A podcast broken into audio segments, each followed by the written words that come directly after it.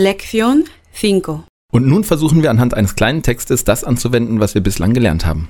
Pequeña lectura. Vivo en Puerto de la Cruz, en el norte de Tenerife. Es una ciudad pequeña y amable. La gente es muy agradable y tranquila, especialmente con los turistas. Por las noches no es peligroso pasear por las calles.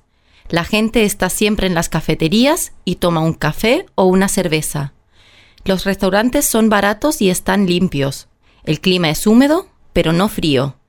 Los días en Tenerife son muy largos y entretenidos porque hay muchas actividades interesantes. Por ejemplo, nadar, tomar el sol o andar por las montañas. Hay una fiesta muy divertida en febrero, el carnaval. En España todo es más lento y más tranquilo. Solo los turistas son puntuales. Lección 6. Gustare bedeutet in der Übersetzung gefallen, mögen, lieben etc. Wir werden nun erstmal die zwei wichtigsten Anwendungen benutzen, nämlich gefallen und gern. Das Verb ist regelmäßig, es wird also gebeugt, indem ich sage gusto, gustas, gusta, gustamos, gustais, gustan auf AR.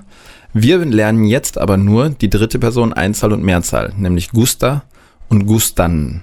Das sind auch die Formen, die am meisten angewandt werden. Es ist nun so, dass dieses Verb im Spanischen wie auch im Deutschen den Dativ verlangt. Das heißt, wir müssen vor das Verb immer ein Pronomen setzen. Nämlich zum Beispiel mir gefällt Spanien. Wenn ich jetzt sagen möchte, mir gefällt Spanien, so steht doch das gefällt auch im Deutschen in der dritten Person Einzahl. Im Spanischen ist es genau das gleiche. Wir haben das mir übersetzt mit me, gusta für die dritte Person Einzahl mit A am Ende und dann einfach España. Me gusta España. Die Personalpronomen, die immer vor dem Verb stehen müssen, lauten me für mir, te für dir, le für ihm oder ihr, nos für uns, os für euch und les für ihnen.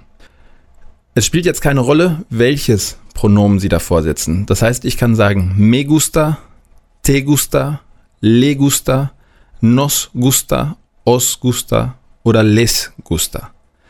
Wenn ich jetzt sagen möchte, ich schwimme gern, dann kann ich doch eigentlich auch sagen, mir gefällt es zu schwimmen. Und mir gefällt es zu schwimmen bedeutet me gusta nadar. Also mir gefällt es zu schwimmen. In der Mehrzahl ist es genau das gleiche. Wenn wir zum Beispiel sagen, ich mag Erdbeeren, dann gefallen mir die Erdbeeren.